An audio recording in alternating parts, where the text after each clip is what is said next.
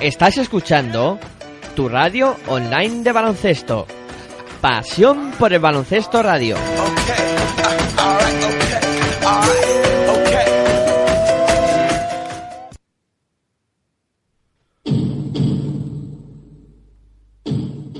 Aquí comienza Territorio ACB.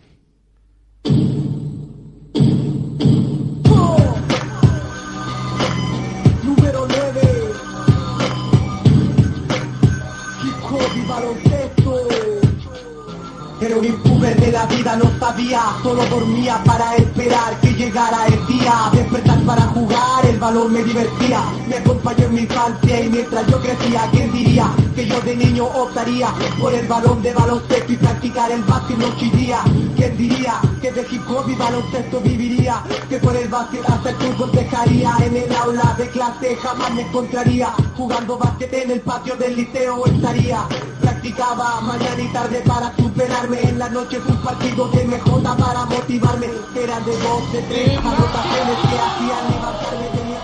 Hola, muy buenas noches, eh, bienvenidos a Territorio ACB aquí en Pasión por Baloncesto Radio.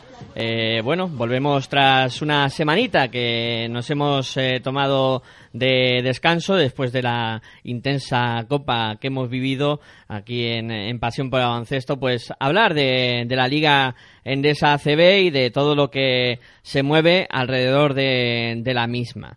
Eh, bueno, eh, yo soy Miguel Ángel, me presento como siempre y voy a saludar a los amigos y compañeros que se encuentran hoy conmigo para realizar este programa. En, en Barcelona se encuentra nuestro profe particular, Juan Enrique, al cual saludo. Muy buenas noches, Juan Enrique, ¿qué tal? Muy buenas noches, muy bien por aquí por Barcelona. Bien, ¿todo bien por allí? Sí, todo bien, buen tiempo, buena temperatura, ahora viene otra vez un poquito de invierno, pero bueno, bien, muy bien. Bien. Bueno, y aquí en los estudios centrales de Pasión por Baloncesto Radio se encuentra también Aitor Arroyo, al cual también voy a saludar. Buenas noches, Aitor, ¿qué tal? Muy buenas noches a todos y nada, pues aquí es una semanita como bien dice Miguel Ángel de asueto, de tranquilidad, viendo mucho baloncesto, viendo competiciones europeas y bueno, poniéndonos al día un poquito de cómo están las todas las, las competiciones en otras ligas del mundo, como porque hay baloncesto en todos los rincones del mundo y nada, pues esperando ya para hablar de esta liga andesa CB muy tan interesante como siempre, ¿no? Pues claro que es interesante. ¿Y, y cómo se está poniendo la cosa? Eh, la lucha por la permanencia, que es eh, de- tras los resultados de esta jornada, eh, pues ha quedado con cuatro equipos empatados con seis victorias. Pero bueno, eso vamos a dejarlo para un poco más tarde. Sí, porque antes habrá que hablar de lo que pasó la jornada pasada, que pues al final no hicimos programa por lo que hemos dicho de descanso, pero cuando uno se descuida se lía unos follones que bueno, ahora ahora me imagino que que Miguel Ángel lo comentará y bueno, antes de nada también me gustaría saludar a todos los oyentes que nos están escuchando y en especial a aquellos pues que están pues fuera de España, ¿no? Que eh, me consta que no que nos están siguiendo y escuchando y desde aquí pues un gran saludo y un, un fuerte abrazo, ¿por qué no, no? Pues sí, un eh, saludo y que disfruten con el programa de hoy, que creo que va a ser divertido y nos lo vamos a pasar bien como, como siempre. Intentaremos que vosotros también disfrutéis de, de estas hora y media o más que puede durar el programa. Eh, bueno, comentaba Hitor de lo que pasó la semana pasada. Eh, los calificativos creo que los vamos a dejar aparte. Mm, creo que todo el mundo ha dado calificativos y creo que no podremos superar lo que han dicho, o si tenéis alguno para superar lo que pasó en esa pelea de Bilbao Basket Basconia, pues, pues os dejo que digáis algún adjetivo. No, yo ya lo puse en Twitter, ¿no? Yo puse que esto, esto no es baloncesto y, y a partir de ahí todos los calificativos que queráis, pero bueno, eh, son cosas que pasan en el deporte que ya haci- eh, sí hay que decir que ya hacía 11 años que no se veía una macro pelea como esta en, en, el, en la Liga Andesa CB y en el mundo del baloncesto aquí en España, ¿no? Como fuera de el Real Madrid, que por ahí andaba Felipe Reyes y Rubén Garcés de Estudiantes, ¿no? Era el derby madrileño entre Estudiantes y, y Real Madrid y bueno, ahí también hubo una macro pelea Mm, No cre- creo que no con la o con las circunstancias que se dieron en este o bueno con todas es que aquí se hubo un conglomerado de gente que ahí en esa otra pelea que recuerdo quiero recordar vagamente hace que fue hace 11 años pues no hubo tanta gente metida en esa pelea y cómo se produjo esta no incluso con aficionados por medio Sí, bueno, y, y todo esto viene a cuenta además porque hoy también hemos conocido la, la resolución eh, final de, de lo que le ha caído a cada jugador, la sanción de que le han impuesto a cada, a cada jugador. Y yo, mm, ya lo comentaba antes fuera de micrófono, para mí eh, hay gente que estuvo involucrada en la pelea y que se va de rositas. Porque cinco partidos a Sengeila, cuatro a Dejan Todorovic y los demás multa económica, a mí la resolución me parece eh, muy escueta. yo si queréis os digo las sanciones Sí, explícala. A ver, suspensión de Atornik en Sengueila de Laboral Cucha Basconia por cinco partidos por incurrir en falta grave al realizar una acción reiterada de agresión contra un jugador del equipo contrario con agravante de haber provocado el desarrollo anormal del encuentro. Después, suspensión de Dejan Todorovic del Bilbao Basket por cuatro partidos por incurrir en falta grave al realizar una acción de agresión contra el jugador del equipo contrario con agravante de haber provocado el desarrollo anormal del encuentro. Y luego dice, se dejan sin efecto las medidas cautelares sobre ambos jugadores computando el partido de la jornada 23 como primero de su sanción. Restan, por tanto, cuatro partidos para Tony Kensengeila y tres para Dejan Todorovic. Multa de 3.000 euros al jugador Yamane Diop Laboral Cucha Basconia por incurrir en una falta grave al realizar una acción de agresión contra un jugador del equipo contrario y un espectador. Multa de 3.000 euros al jugador Mamadou Diop del Laboral Cucha Basconia por incurrir en una falta grave al realizar una acción de agresión contra el espectador. Multa de 3.000 euros al jugador Diane Ber- Dani Ber- Deris Bertan perdón, del Bilbao Basket por incurrir en una falta grave al realizar una acción de agresión contra un jugador del equipo contrario. Ante esta resolución, cabe recurso al Comité de Apelación de la Federación Española en un plazo máximo de 10 días. Juan Enrique, mm, quiero tu opinión eh, sobre esta resolución y, bueno, también sobre la pelea. Ah, me parece una resolución salomónica. Eh, en cuanto a la sanción de cinco y cuatro partidos a los jugadores, uno de por, cada equipo, los más implicados, evidentemente, pero claro, si empezaban a sancionar a todo el que se vio envuelto en, esto, no sé cuál de los dio pera, pero son hermanos y no los distingo. Eh, no los conozco tanto como un aficionado de Vasconia, evidentemente. Pero había uno que en las imágenes estaba absolutamente fuera de sí, la agresión que sí que se, se hizo a un espectador. Bueno, si hubiese sido un equipo de fútbol eh, que tienen 23 o 20 y pico fichas, evidentemente yo me imagino que las sanciones hubiesen sido más repartidas en cuanto a más partidos o más jugadores. ¿no? Pero bueno, aquí han tomado, claro, estamos hablando de plantillas de 12. Eh, si hubiesen tenido que hacer eso, pues eh, hubiesen tenido que echar mano de los juniors o del que tenga juniors, claro.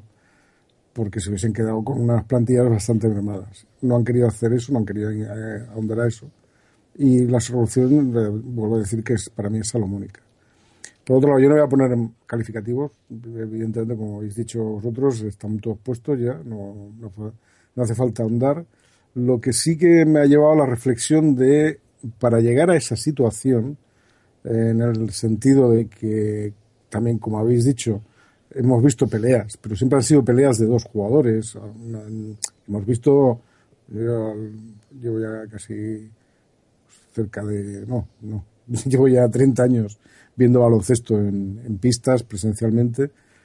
Yo he visto alguna pelea, eh, a la memoria pues la de, la de Margal contra Davis del Barça, pero fue una pelea de dos. Alguna pelea más que se me escapará, algún enfrentamiento, pero siempre es, es de dos. Aquí lo que me, me, me viene a la mente es qué es lo que llega a pasar para que se líe semejante tangana eh, y es lo que no se ha visto, porque aquí vemos la tangana, pero no vemos, eh, yo no lo he visto, el- la totalidad del partido. Y yo creo que ahí, eh, para que se líe algo así, con tantos golpes y tal, hay- digamos que hay cuentas pendientes durante todo el partido o que vienen de otros partidos. ¿no? Mm. Yo Y ima- se has- perdona- se han sido- sí, sí, Perdona, dime, Juan. Enrique, para si eh, en este partido, por, yo sí lo pude seguir, eh, no hubo nada para que se llegara a esa situación. Eh, sobre otros partidos, sobre lo que haya habido, no lo sé. Yo ahí ya, eh, a mi memoria no me alcanza tanto. Yo pienso que vienen rencillas de anteriores partidos, pero hay que decir una cosa. Los dos hombres que se meten en la tangana o los que inician es la primera vez que están en la Liga Andesa ACB. No sé si se conocerán de otras de otros partidos y otros torneos, pero ni Tony Sengeila ni Deris Bertan, o digo Dejan Todorovic, quitan, bueno, Todorovic viene del Barça, pero vamos, que no creo que haya tenido nada con Sengeila anteriormente. No, a ver, yo eh, confirmo, eh, Juan Enrique, que, mm, no, que durante el partido no hay gran cosa. Eh, lo que sí hay un duelo enquistado entre los dos equipos, eh, como puede haberlo entre Madrid Estudiantes o, Juventud Barcelona, un, un derby eh, regional, pues es lo que conlleva, ¿no? Que haya mucha tensión, pero la acción final del partido Y más en un partido que estaba... de mil, o De sea, mil, es que ya. iban de mil. Eh, o Pero sea, bueno, que le había cortado a Juan Enrique. Sí. Juan Enrique continúa, pero No, no, por eso te digo que ah, yo me imagino que algo ha habido antes entre ellos. No sé, vosotros me decís que durante el partido no lo ha habido, pues me quedo que es así. Y Eh, por no lo sé, que yo pude ver, torneos era de verano, yo qué sé. tranquilo. Pero esa, esa, esa reacción tan, tan brutal eh, me extraña, ¿eh? me extrañan jugadores de baloncesto. Y me extrañan jugadores de baloncesto porque son jugadores. es un juego que, evidentemente, el contacto físico es continuo, no es como en el fútbol, que el contacto físico eh, es eh, esporádico en el sentido de que eh, aquí una patada, aquí un no sé qué, y a veces pues pasan estas cosas pero quizá en- porque no están no está permitido el, el contacto físico, pero aquí están estos tipos que se agarran de la camiseta, que se tiran del brazo, que se dan golpes en las manos, con lo cual quiere decirte que el contacto físico eh, te lleva a, digamos, a, soportar más o estar más habituado a los golpes, ¿no? Y a los golpes porque es un es algo más en- dentro de un partido, ¿no? Es un, es un, digamos, un ingrediente más dentro de los partidos eh, siempre cuando no hacia violencia y cosas así, ¿no? Que entonces sí que hay reacciones eh, explosivas, pero insisto, siempre entre dos jugadores. A mí lo que me extraña es la reacción de los dos banquillos, que se lanzan como auténticas bestias y, vamos, es que es el poniendo en peligro la integridad física de, jugad- de, de espectadores que están allí. No, no, no, no lo entiendo. O sea, no, no, no, no entendía el por qué se llega a eso. Eh, y menos un juego, insisto, como el baloncesto. Sobre todo el niño aquel, pobrecillo, Sí. que estaba por ahí. ¿no? Pero quiero decirte que eh, esto, este tipo de, de, de- enfrentamientos tan bestias, para mí son muy extraños, por lo masivo, ¿eh? no, no, por, no porque no hayan, sino por lo masivo. Eh, es como cuando veo partidos de rugby, ¿no? Eh, que es otro deporte de muchísimo contacto, fíjate lo- los, las- los, los tíos que se enfrentan ahí, que son tipos que el que menos pesa pesa 90 kilos y se están dando unas hostias tremendas, con perdón de la palabra. Hostia, Pero, cuando hay enfrentamientos en rugby, también es entre dos. O sea, y, y los demás, normalmente, los- hablo del deporte de élite, del rugby de élite, ¿eh? Eh, los demás se mantienen al margen o intentan separarlos porque, porque es eh, la fricción propia de, de- de un deporte de muchísimo contacto y, de y con, una cierta y con mucha violencia en, en los golpes, ¿no? Pero claro, esto, eh, ya te digo, me parece más propio de partidos de gente, de equipos o entre equipos que hay poca, poco contacto o, otro deporte, el waterpolo, fíjate tú, waterpolo la que se, la que se da, que es lo que no vemos, que es lo que a veces eh, meter cámaras en las piscinas y se ven las auténticas perrerías que se hacen por debajo del agua, ¿no? Pero no pasa, o sea, pasa en, en- en- yo creo que en, deportes que las, la, la falta de contacto, el contacto esporádico, sí que pueden llegar a producir reacciones, eh, digamos, en rencillas de que en el minuto 3 me has hecho una y en el, 17, en el 17 me han hecho otra, ¿no? Pues, eh, perdón, perdón que tengo aquí los mis compañeros y están, están atentos a... Están en a la ver- trifulca también. Sí, están en la trifulca. Es que Uno, uno de. Bilbao Basket y otro es Están- del, del están, más, están más acostumbrados a las trifulcas. Bueno, pues ya te digo, a mí me extraña que se llegue a esa situación porque yo no lo había visto. Lo he visto alguna vez pues, en, en la NBA, o sea, que cuando te sacan un triple desde medio campo y- o, de, o de la grada y eso, pues sí que hay estas cosas, pero son muy extrañas. Peleas entre los jugadores sí que las ha habido, eso, eso está claro. Pero a mí esto, yo diría que es la primera vez que lo recuerde una tangana tan numerosa en el baloncesto, de, en el baloncesto ACB, por lo menos. No, no hablo de qué pueda pasar en ligas regionales o locales, ¿no? que puede haber de todo. Pero en baloncesto ACB, profesionales de nivel, no, no me lo explico, no me lo explico, no, no, no lo he llegado a entender. Para mí la sanción es corta, ya lo tengo que decir. Eh, Sí, sí, sí. Mumbrú eh, está muy metido en la pelea también y se va de rositas. Y es capitán de Bilbao Basket, ¿eh? O sea, eh, un jugador que tiene la responsabilidad de ser capitán y que esté metido en el follón y no se lleve ningún tipo de sanción también me parece eh, una medida que no debe suceder. O sea, Mumbrú debería ser castigado también. Y luego, otra cosa a comentar es eh, cómo se ha tratado esto en los medios de comunicación generalistas, en los que no se habla de baloncesto para nada, y cuando sale una, un tipo de esta.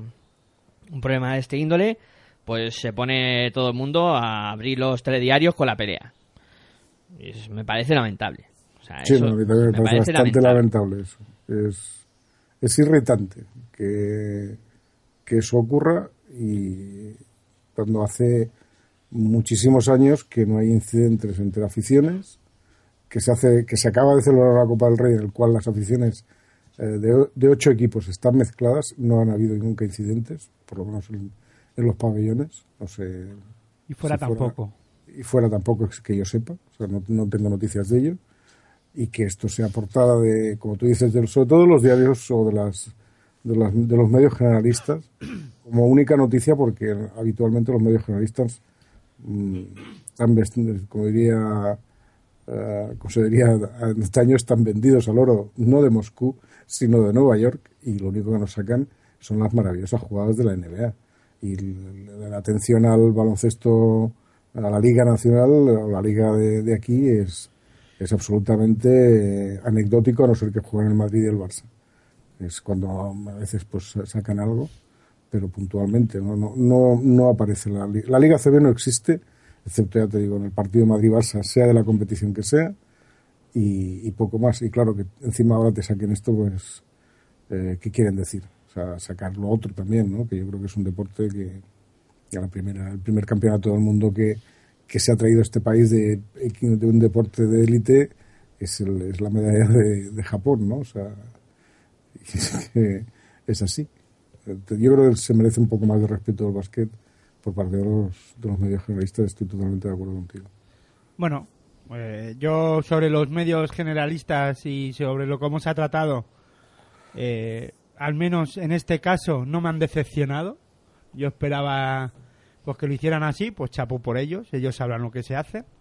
La gente que amamos este deporte, nuestro deporte de la canasta, sabemos cómo es y, y la gente que nos escucha o que escucha Pasión por el Baloncesto Radio y que escucha Territorio ACB, ACB también lo sabe, que el baloncesto pues es noble y que estas cosas, ya digo, pues a- por lo menos aquí en España, eh, pues pasan de vez en cuando, ya no en otros sitios como en Grecia y ahí ya sí que pues tienen ma- mayores problemas, pero bueno, los intentan arreglar todo como pueden y como la- de la mejor forma posible, pero vamos, como nos extrapolamos aquí a España, pues o estamos hablando aquí de la Liga Andesa ACB, todo el mundo sabe cómo es y, y no creo que no hace falta eh, hacerle más publicidad a esos medios generalistas de radio, eh, prensa No, no, sí, escrita y de televisión, porque de todas maneras no van a abrir, no van a hacer, no van a meter más baloncesto porque eh, ganen los equipos españoles competiciones europeas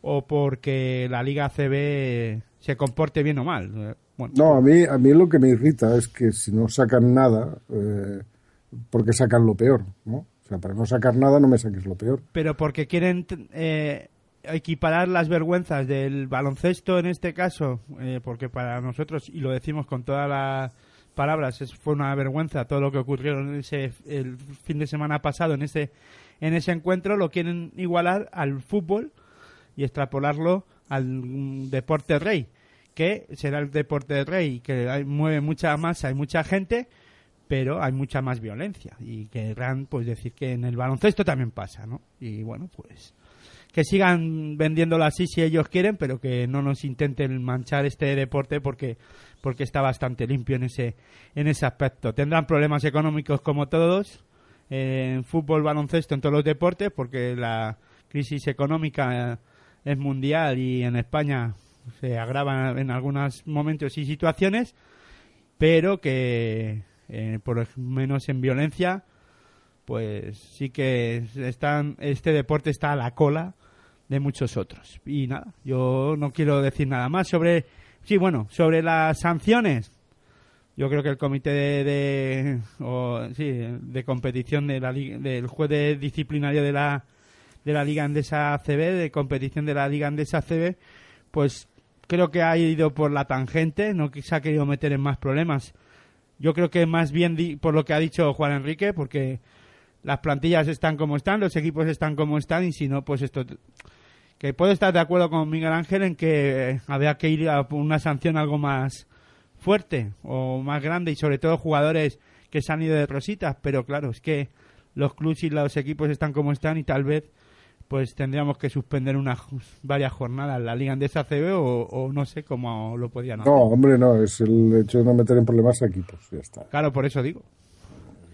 No, yo sí, en ese aspecto sí que eh, os voy a dar la razón, claro, que si sancionas a 3-4 jugadores tienes que tirar de, de yo que sé que tirarían, porque eh, equipo vinculado, no sé yo si la ficha les podría dar para jugar con ellos, pues no sé, al final es lo que decía Hitor, que a lo mejor tienen que suspender alguna jornada. Lo que yo sí he oído es que a Sengeila y a Dejan Todorovic, aparte de la sanción de equipo de por partidos, también han puesto una sanción económica de 600 euros que aquí no viene, pero no sé en qué en que en algún lado lo he leído, lo he, lo he escuchado, que les habían metido 600 euros.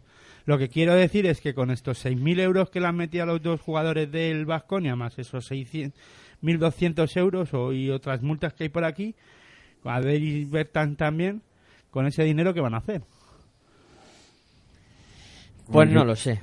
Comprar, no lo sé. Lo de los 600 también me parece... Lo donarán, ¿no? Lo, lo donarán a alguna asociación benéfica o algún rollo de estos, No ¿no? tengo ni idea, no tengo ni idea. Bueno, O no sé. y... Pero aparte de eso también, eh, los del Bilbao Basket también pegan un mamporrazo, ¿no? Solo Deris Bertan se lleva 3.000 euros, el resto. Por eso, Bueno. por eso decía yo que hay mucha gente que sale de rositas, porque eh, uno de los que también hace mucho, y en esto hay que decir otra cosa, eh, el periodismo, eh, los que estuvieron en la cancha y más en la televisión que tenía los derechos, eh, una noticia, eh, un acontecimiento que estaba pasando no se cura así, no se cura así. ¿Cómo Porque- se cubre? porque hemos visto muy en general las cosas. Cuando había una cámara de- detrás de la canasta que podía estar enfocando perfectamente lo que estaba pasando para saber quién de verdad estaba dando Pero puñetazos. me imagino que el juez disciplinario de competición habrá pedido esas imágenes y la habrá visto, ¿no? Porque Pero eso, que eso aquí- siempre y cuando el, aquí- reali- el realizador no le ha dicho al cámara que apunte al, que apunte al marcador. Claro. Es que no lo sé, yo no sé si... No he visto esas imágenes. Claro, A yo. ver, yo por, la- yo por las que he visto, que son, que imagino que todo el mundo ha visto, las que están colgadas en la página de la CB y las que puedes... Yo creo que si tuviéramos que sancionar con partidos, mínimo tres por equipo. Se tenían que haber ido con algún partidillo en las alforjas. Claro, eh, mínimo tres, eh, digo, por equipo. Eh, si para ser justos, a lo mejor cinco partidos a uno y cuatro al otro, pues a lo mejor se hubiesen dicho, pues mira, tres a estos dos a- y dos a los otros dos, como mínimo. Pero claro, ya estamos hablando de que estamos en la segunda fase de, de la liga. Vasconia, que yo sepa, no tiene, no sé si tendrá un equipo vinculado, pero no tiene junior, no puede, tiene, no como mucho tiene dinero para fichar puntualmente, pero claro, es que tampoco es, no sé, es que no, no, no, le solucionaría nada, ¿no? Y Bilbao, pues, tres cuartos de lo mismo. Bilbao tiene más problemas económicos, los problemas los tiene hasta hace mucho y pasaría lo mismo. Claro, entonces, posiblemente se presentaran a, a los siguientes partidos con unas bajas eh, que sí que se harían notar bastante, ¿no? Y entonces habría quien hablaría de que se había desvirtuado la competición o tal. Bueno, yo por si me, me- si hiciera lo que me pidiera el cuerpo, ya te digo, seis jugadores tendrían más de un partido de sanción, como mínimo. Como mínimo. Y porque no me he dedicado a mirar detenidamente las imágenes, las he visto dos o tres veces así, eh, de pasada y, y una vez me parece que completas, porque son tan desagradables que no, no las he ni de ver pero si me tuviera a mirar así con detalle, pues a lo mejor ampliaría de 3 a 5 por equipo, yo qué sé. Es que fue demasiado tumultuoso. Entonces, habría que verlos con detalle. Yo me imagino que el juez este eh, lo habrá hecho, habrá visto con más detalle las imágenes, habrá visto quién intenta apartar, quién intenta agredir, quién se pone como, como un gallo de pelea. Y es que además, bueno, yo bueno, por mí quiero acabar con el tema este porque es bastante feo. Ya está, pues olvidémonos, aceptemos la, la sanción como tal, aceptémosla porque además no nos queda más remedio y pasemos página de esto y que no se vuelva a repetir, evidentemente. Y bueno, yo ya para poner el final, decir, eh, pone lo que había comentado, ¿no? De con la agravante de haber provocado el desarrollo anormal del encuentro. El encuentro faltaban siete segundos. Sí, no, los últimos tampoco- siete segundos. Tampoco agravó mucho el, el desarrollo del encuentro, pero bueno. Pero bueno, queda una pequeña broma después de todo esto, porque ahí sí que es verdad que, que es algo grave, ¿no? Y, pero, y luego también, yo a mí me sorprende mucho que haya dos espectadores metidos por aquí. No Hombre, es que estaban en primera línea. Yo, yo, no, yo te- ya te digo que tampoco las he visto mucho. Pero para cuando ¿no? tú Es- respondes a un... A ver, el jugador no tiene que tocar a nadie, pero es que el espectador no sé qué narices hace ahí también. Es que no entiendo nada, pero bueno. Yo, yo creo, a ver, ahí. yo sin saber exactamente a qué espectador, no sé si es el del traje gris que corre por ahí, que no sé si es ese al que te Sí, creo que es ese. Yo creo, es que, a ver, mm, Aitor, si te vienen eh, 12 bestias de más de dos metros que- con ganas de darse, no precisamente recuerdos a la familia, sino darse auténticos mamporros y se tiran sobre una, li- sobre una primera fila que no hay, no hay nada de separación, excepto, no sé si habrían los, los corchos esos de, de- o los de la o las gomillas esas que ponen de, de de publicidad. Claro, es que se caen encima de los espectadores. Es que se echan encima. Entonces, si ese señor entró en la pelea o no entró, yo creo que se vio envuelto en la pelea. O la pelea fue hacia él, más que, más que él era hacia, hacia la pelea. Pero es que yo no me... me- yo aunque de esto yo no hago Ya, ni pero es que a lo mención, mejor no es que me escapar. apartarme. yo creo que ahí... Yo me voy del pabellón corriendo. lo- no, no, claro. Yo, yo lo que vi es que intentan salvar a la pobre anciana, a la, a la abuela del Bilbao, que era, y el, y el chaval aquel que no El se le ve, porque después sí que se le ve las disculpas de Sengelia Eso, al, niño, pero es que al niño no se le le pide, le- es verdad que luego hay que decir que Sengeila le pide disculpas por lo menos al niño. Sí. Al niño. Que No, estaba ahí flipando, yo creo que intentan ¿eh? salvar a la abuela, ¿no? Que, que tiene que ser, tiene que ser como, como, como un, como un icono dentro, dentro del pabellón, la abuela del Bilbao, además que tiene su sillita allí en primera fila, ¿no? Y ahí salve a la abuela, que es como, un- como un símbolo del, del equipo, y, y, bueno, lo demás ya veremos cómo lo paramos, ¿no? Tal vez Mumbrú eh, por eso saltó de esa manera. Sí, yo creo que sí, que era para salvar a la abuela, yo qué sé. Salvar a la abuela del Bilbao. Continuación del salvar al soldado Raya. Yo, perdón por la broma, que No, no, pero es que hay que- hay que no quiero, no quiero, quiero, quiero. No, hay que poner un poco el tono también así Hay que desenfadado tomárselo si con, no... con humor, si no, ya después de lo visto. Apague, vámonos, la verdad es que sí. Eh, bueno. vamos a, a zanjar aquí el tema de la pelea y las sanciones. Y bueno, vamos a dedicarnos a lo que hacemos aquí en territorio ACB, que es más hablar de, de baloncesto. Y vamos a empezar con el guion habitual de nuestro programa, que es eh, dar eh, los resultados de la jornada que se ha disputado, en este caso, eh, jornada número 23 de esta Liga Andesa ACB. Y vamos eh, pues con los resultados.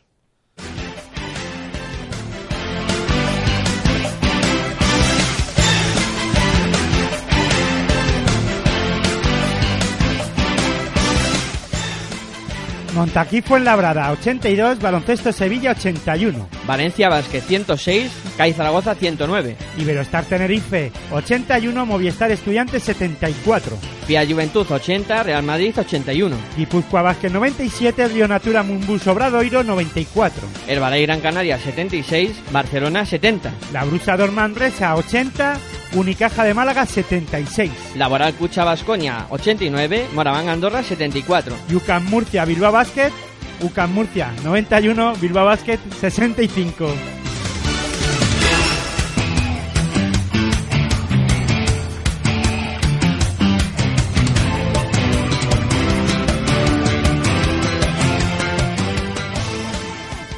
Bueno, pues tras la disputa de 23 eh, jornadas, la clasificación está de la siguiente manera. Real Madrid primero, 19 victorias.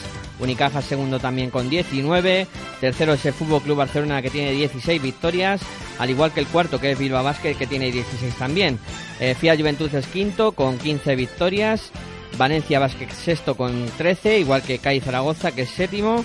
Con 12 tenemos a Laboral Cucha que cierra los playoffs con 8, el Valle Gran Canaria eh, es octavo, perdón, que tiene 12 victorias, el Valle Gran Canaria que tiene 12 victorias también es noveno, el décimo Iberostar Tenerife con 11 victorias, igual que Unión Católica de Murcia que tiene 11 también, con 9 está Río Natural Monbus y Movistar Estudiantes con 8 victorias. Tenemos al eh, Guipúzcoa Basket y luego con 6 eh, victorias cerrando la clasificación nos encontramos a los cuatro últimos, Montaquit Fuenlabrada, Moraván Andorra, La Brusa Dor y Baloncesto Sevilla.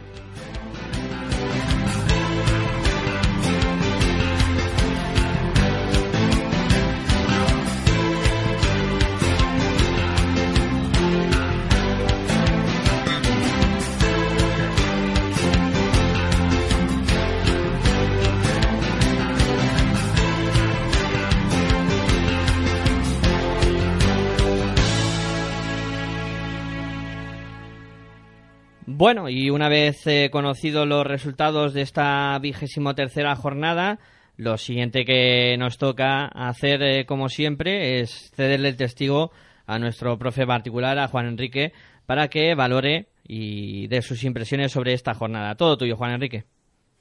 Bueno, primero destacar que de los ocho primeros, cinco han perdido. Eso es una cosa a destacar.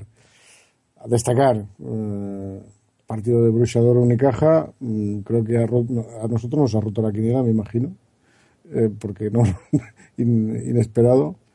Derrota del Barça, derrota de Valencia, derrota de Valencia, que más es el otro que pierde. Bueno, ya está, ¿no? ya, os he dicho todo casi. La Peña, evidentemente, porque se enfrentaba con el Madrid, uno de los dos tiene que perder. Y bueno, lo de Bilbao, ¿no? Lo de Bilbao, que además cae estrepitosamente con, en Murcia una cosa, Aitor, eh, he leído que ya se les contaba este partido como, como dentro de la sanción, tanto a Todorovic como a... Sí, sí, ya estaba dentro del, de, que, de la sanción, eso ponía. Sí, pues porque las medidas habían sido cautelares, cautelares y eh, ya se deja sin efecto esa suspensión cautelar y ya cuenta como sanción eh, dentro de los cinco partidos ya tienen uno, uno menos. En Gaila ya le quedan cuatro y a Dejan Torovic es tres. Vale, vale, vale, vale.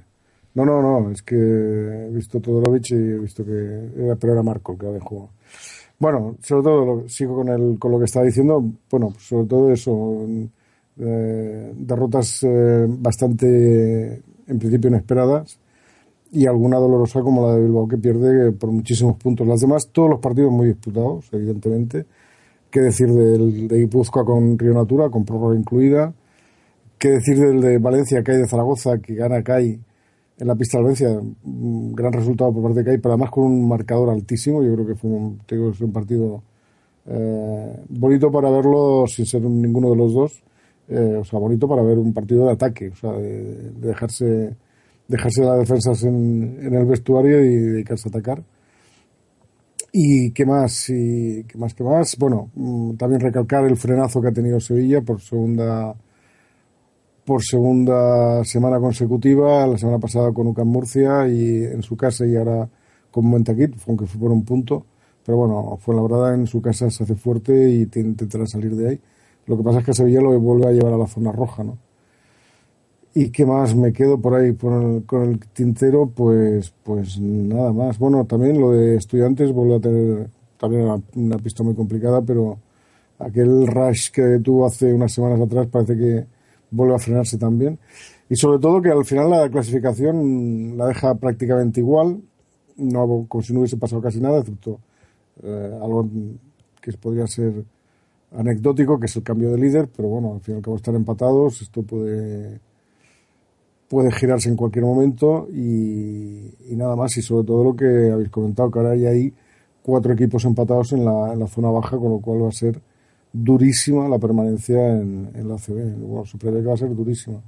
Entre esos, sino que no se apunte ninguno más, porque vamos.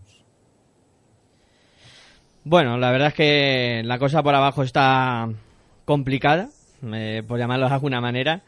Eh, yo lo que sí has comentado, Juan Enrique, eh, y bueno, antes del descanso hablamos un poco de ello, eh, hace mucho tiempo que no ocurría que de los ocho primeros equipos de la competición, cinco perdieran. Y más, de los seis primeros, solo ganó uno. Sí, sí, no, bueno, a ver, había un partido que un, estaba cantado que uno, de esos seis tenía que perder, que era la, la Peña contra el Madrid. Pero los demás, sobre todo, sorprendente porque Unicaja pierde con el colista. Eh, el Barça, bueno, pierde con el Balaiz que está, está, está rehaciéndose o está intentando meterse en playoff, o sea que tampoco es... Pero bueno, y es una pista difícil, pero bueno, eso es el Barça, ¿no? Que ya tiene que empezar a sentarse porque estaba a tres partidos de Unicaja y, y ahora está a tres del Unicaja y a tres del Madrid, con lo cual va a ser muy difícil eh, que el Barça se le va a complicar mucho si quiere llegar a ser segundo como mínimo, como mínimo. Eh, se le va a complicar muchísimo la cosa, con lo cual va a tener un, playoff complicadillo. Eh, siempre en desventaja en semifinales si todo funciona según la lógica. Eh, la pelea por entrar en playoff va a ser también dura. Se ha metido UCAM, está un partido de, de Laura Alcucha y de Herbalife. Herbalife está ahí llamando, o sea, Está todo muy apretado, está todo tremendamente apretado. Eh, y va a ser una liga divertida en ese sentido, divertida entre comillas, eh, no para los que están en, en, la zona en la zona peligrosa, pero pero sí que va a ser una liga bastante, o yo la preveo muy disputada, ¿no? Emocionante como mínimo. Y muy disputada sobre todo en la, zona de playoff. Y por abajo, ¿eh? Que por abajo... No, no, por abajo, a ver... Claro, es un drama cuadruplicado, porque a veces habían tres equipos, eh, dos que estaban muy claros, uno que ya estaba desahuciado casi a estas alturas de, temporada, y ahora nos encontramos con cuatro que tampoco están tan lejos de Guipúzcoa, que se podría complicar la vida, aunque ha ganado un partido importante contra un rival eh, como Río Natura, que está en la zona tranquila, junto con Estudiantes, yo creo que es la zona más tranquila, eh, por la falta de compromiso que se puede ver ahí pero claro, también tienen sus aspiraciones, ¿no? Yo no digo nada. Pero digamos que están en, esa zona, en esa zona de nadie, ¿no? Que se dice, la, eh, que no se sabe muy bien cómo, cómo van a tirar, pero bueno.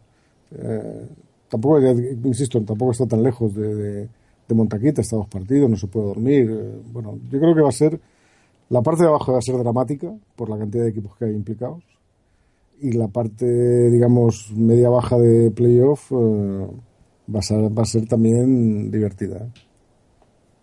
Bueno, a ver, sobre el tema de Unicaja, la sorpresa esa que, o hipotética sorpresa en que Manresa eh, pierda su encuentro, o Manresa gane su encuentro eh, contra el líder, un Manresa que es el último de la clasificación de la Liga Andesa CB, pero hay que decir que Unicaja de Málaga eh, jugó Euroliga el viernes contra el Anadolus Efes de Estambul, eh, ganó 93-90, fue un partido muy pues eso, muy, físico, un partido que le llevó a, sacar lo, lo mejor de, de sí mismo a Unicaja, un Unicaja de Málaga, pues que todavía tiene opciones matemáticas para clasificarse para esos cuartos de final y me imagino que no es que se relajaran, pero claro, eh, jugar, jugaron en Málaga, pero después un viernes de- después de un partido tan, tan importante en Euroliga y que además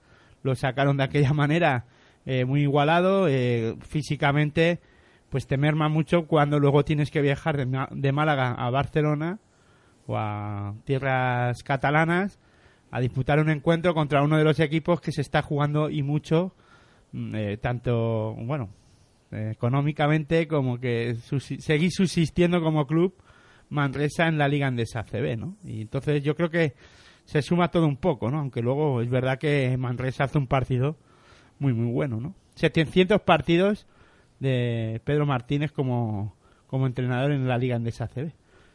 Sí, una cifra más que respetable, ¿eh? 700 partidos ya entrenados. En el partido en que estuvimos nosotros, en Pasión por Baloncesto Radio, retransmitiendo, que era el Fuenlabrada, eh, es Baloncesto Sevilla, ahí el árbitro cumplía 900 partidos también. Son cifras astronómicas completamente. Eh, pero bueno, la verdad es que eh, la liga se está poniendo de una manera bastante divertida. Eh, sobre todo porque por abajo eh, parece que va a haber mucha igualdad hasta el final eh, y que entre esos cuatro equipos más alguno, como decía Juan Enrique, que se pueda descuidar, eh, se van a tener que jugar las castañas para permanecer en la liga andesa. Y luego en la zona media del playoff, de Juventud para abajo, los tres últimos puestos también pueden dar mucho de sí para ver quién, quién acaba metiéndose en, en esos playoffs. Eh, no sé si como inicio eh, nos vale, nos vamos a ir al, descanso para luego ya hablar más eh, pausadamente de lo que ha sido esta jornada, ir valorando un poco los partidos más destacados, ir eh, viendo pues todo lo que ha acontecido en esta vigésimo tercera jornada de la Liga Andesa CB, que lo ha dejado todo tan tan igualado y que está todo muy comprimido y que vamos a pasárnoslo muy bien de aquí a final de temporada porque esta Liga Andesa CB no es como otras, que había muchas diferencias. Esto está muy igualado. Pues eso, no os mováis, eh, que enseguida volvemos eh, para hablar de baloncesto aquí en Pasión por Baloncesto Radio en Territorio ACB. Enseguida estamos por aquí.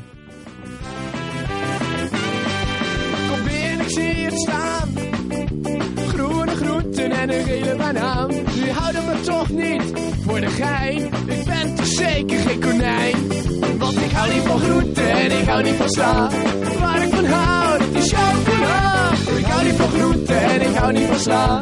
Waar ik van hou, chocola.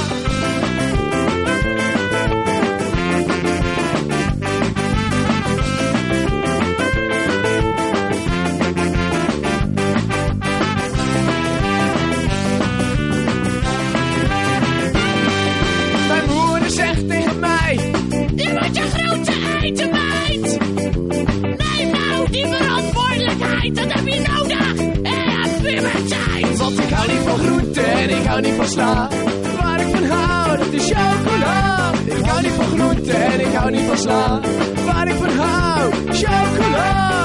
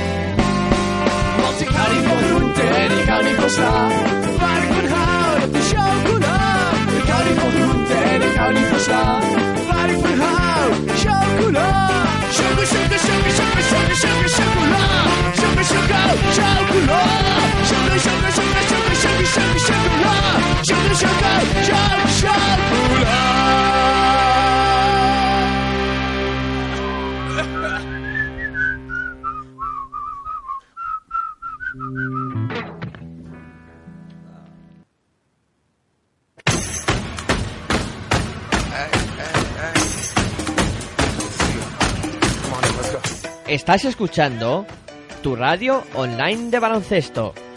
Pasión por el baloncesto radio.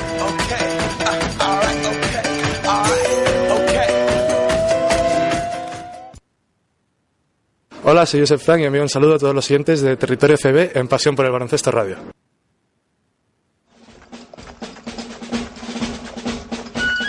Si sientes la misma pasión del mundo de la canasta como nosotros, tu radio es www.pasionpelbaloncestoradio.com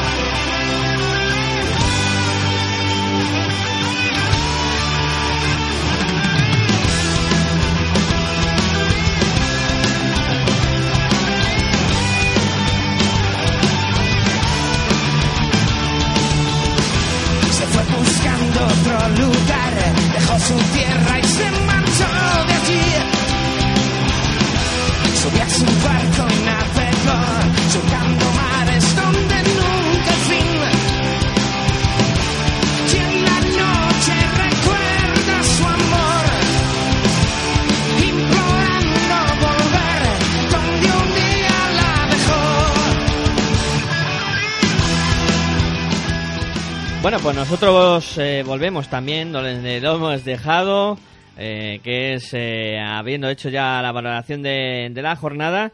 Y ahora pues eh, vamos a ir centrándonos un poco en, partidos destacados y en cosas que nos han llamado la atención de esta vigésimo tercera jornada. Eh, yo, por romper el fuego por algún lado, eh, comenzaría por el partido que, que enfrentó al Real Madrid y a, y a Juventud de, de Badalona. Con esa victoria del Real Madrid 80-81 en un partido en el que hay que decir que fue un partidazo, como los que nos están presentando últimamente estos dos equipos, eh, tanto en la primera vuelta como en las semifinales de la Copa, como en esta segunda vuelta. Eh, Juventud es un equipo muy descarado, que no le perdió nunca la cara al partido al Real Madrid, y bueno, al final el Madrid, en esa consistencia que, que demuestra últimamente en la liga, pues se llevó la victoria. Juan Enrique, ¿cómo lo vistes tú? Muy mal. ¿Cómo quieres que te lo cuente? como seguidor del Juventud, ya nos muy mal, imaginábamos muy mal. que muy mal. Pero Muy como mal. amante del baloncesto, Como antes del baloncesto, pues, un gran partido. Un gran partido. eh, digamos que sacando lo mejor de los dos equipos y, y bueno, y si tengo que, hombre, evidentemente si tengo que destacar a alguien, eh, destaco a mi equipo porque, a ver, eh, primero es, es muy desigual la plantilla, es tremendamente desigual. Pero sí que lo que, lo que ha dicho Miguel Ángel es un equipo muy descarado. Tenía una baja importante, que era la de, la de Tariq Kirsey, que me hacía temer una cierta ventaja en Madrid en la, en la posición del tre- de, de tres. Pero bueno, eh, la verdad es que el Madrid esa, esa ventaja no la llegó a tener, excepto en algún momento puntual, pero no, no la supo no la supo tener o no la supo encontrar. Pues yo creo que también por mérito de- del trabajo del Juventud, pues de los jugadores, pues lo, lo- lo lo- digamos que el- la ausencia de Tariq Kirsey eh, no en el aspecto anotador, porque últimamente no está muy fino en eso, pero sí en, en defensa y, y en lo que aglutina él como, como, como jugador, pues eh, las cualidades que aglutina de robos de balón, de entorpecer mucho el juego y tal, pues del equipo contrario, pues eh, se- supo suplir. Yo por parte del Madrid, yo creo que iba a ser- yo pensaba que iba a sacar más ventajas, sobre todo en la, en la posición de pivots, que en principio tanto Tavares como quién era el otro que estaba ah como Felipe Reyes eh, empezaron realmente a castigar mucho sobre todo he dicho Tavares Tavares ha dicho, sí. Sí, no perdón perdón perdón perdón ya lo han Yo- fichado. yo- es que Tavares es uno de mis traumas Siempre que vas a hablar algo de Tavares. Eh, sí Tavares un pivot Tavares me tiene traumatizado sí, Hombre sí. salto Tavares. Sí, sí, sueño con él. Pero bueno, eh, tanto John como, como Felipe pues empezaron a hacer mucho daño, ¿no? Eh, y pues tuvo que sacar, eh, pues ahí tuvo que sacar Maldonado la, la experiencia de, de Sabané que frenó ese, digamos, esa sangría que nos estaban produciendo. No por el perímetro nos estaban haciendo daño porque, y de hecho me parece que Rudy, mm, que fue uno de los que temíamos que nos podía hacer muchísimo daño, Rudy me parece que los puntos que metió fueron todos de tiro libre, si no recuerdo mal. No, no recuerdo ninguna, ninguna canasta en juego, con lo cual digamos que Rudy estuvo mm, bastante, bastante bien defendido. Y después eh, otro aspecto fue la, la- que fue un partido muy físico, o sea, de mucho contacto físico, de mucho poderío por parte de todos, o sea, de tanto del Madrid que ya lo tienen en sí, pero también la Peña, pues eh, sacando, digo yo, creo que lo mejor de cada uno, ¿no?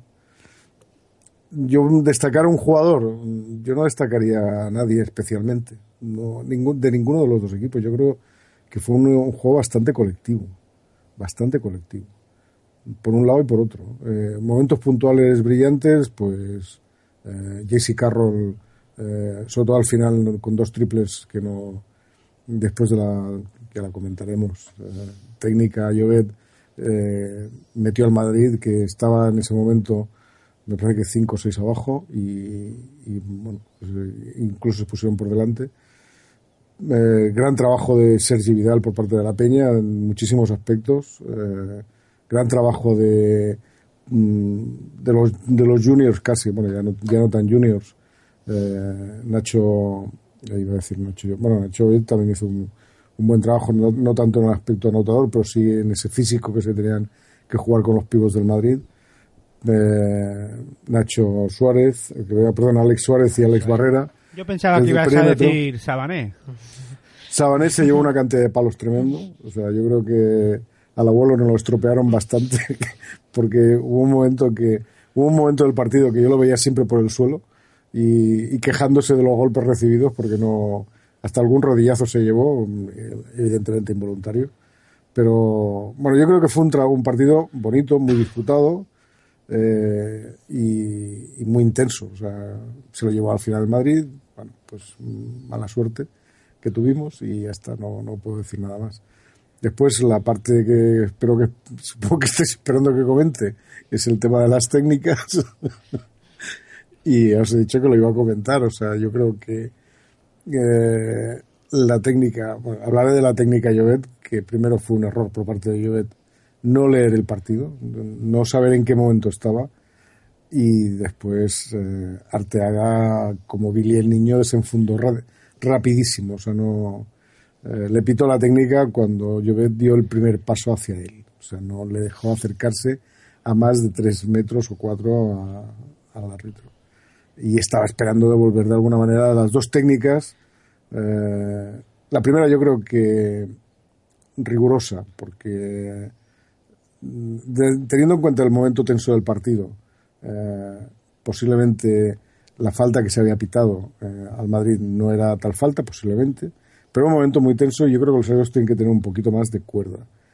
La segunda no, la segunda merecida, porque mm, realmente Felipe Reyes se puso como, como un auténtico basilisco y, yo le hubiese pedido pitado una descalificante si se hubiesen fijado en lo que estaba haciendo y la actitud que tuvo cuando se fue al banquillo, que precisamente mm, no salió nada bueno de esa cara, o sea, por su boca y aunque no lo oía, pero se le veía, pero lo tenía justo delante mío y después la actitud que tuvo el jugador que fue bastante impresentable, ¿no? Un jugador que tiene que tener un poquito más de, de, cancha y no y saber que los partidos son así a veces. Y él es muy experto, no es un junior. O sea, yo insisto, yo cometo un error imperdonable. Bueno, imperdonable no, solo, yo solo perdono todo, por eso es de mi equipo, pero un error de, de, novato casi, ¿no? Y que también tiene que dejar de serlo porque ya lleva muchos años en el primer equipo y no tenía que haber hecho eso que hizo, porque tenía que haber leído que al menor movimiento de Sagrado, las dos técnicas que le pitaron a, a Felipe Reyes no la iban a devolver. Y así, ocurrió, claro. Yo, a ver, eh, yo te digo una cosa, Juan Enrique. Si Nacho yo viene a mí también con lo alto que es y tal, yo no le pito técnica. Yo llamo a la Policía Nacional que me pongan un escudo ahí delante, porque vamos. Llobet, mm, te lo digo porque él intentó hacerlo bien dentro de lo mal que, que lo hizo. Yo te digo que el, el primero es no tener que hacerlo, o sea, no hacerlo.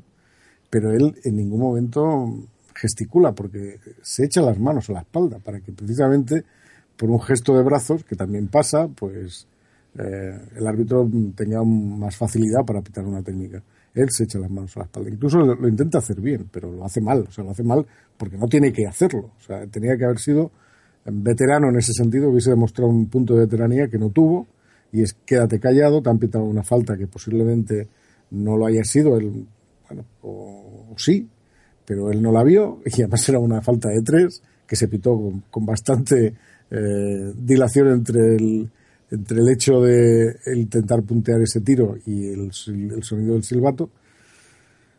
Y él supongo que, bueno, pues, eh, bueno, no se puede hacer nada. No, no, ya el partido está acabado y está ahí, pero bueno, yo sabía que Arteaga, o no tenía que Arteaga o uno de los otros dos nos iban a pasar factura de Y- esas dos faltas a, a Felipe Reyes.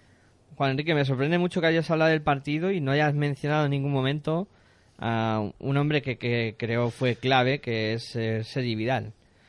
Que... No, no, sé que te lo he comentado, te he dicho que mm, hizo un trabajazo el tío. Ah, vale, Pero entonces... precisamente, además, precisamente Sergio Vidal tuvo que combinar la posición de escolta a veces con la posición de tres, precisamente por la, la ausencia de Kirsey.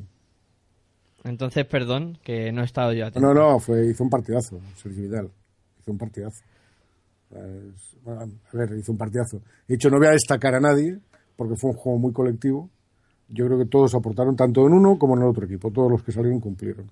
Eh, y porque fue un partido muy intenso. El resultado es 80-81, a falta de dos segundos en un tiro libre, y el segundo tirándola a fallar muy inteligentemente por parte de, de- de- del Chacho Rodríguez, por, por- porque sabiendo, se tiró, tira a fallar porque no había tiempo para más.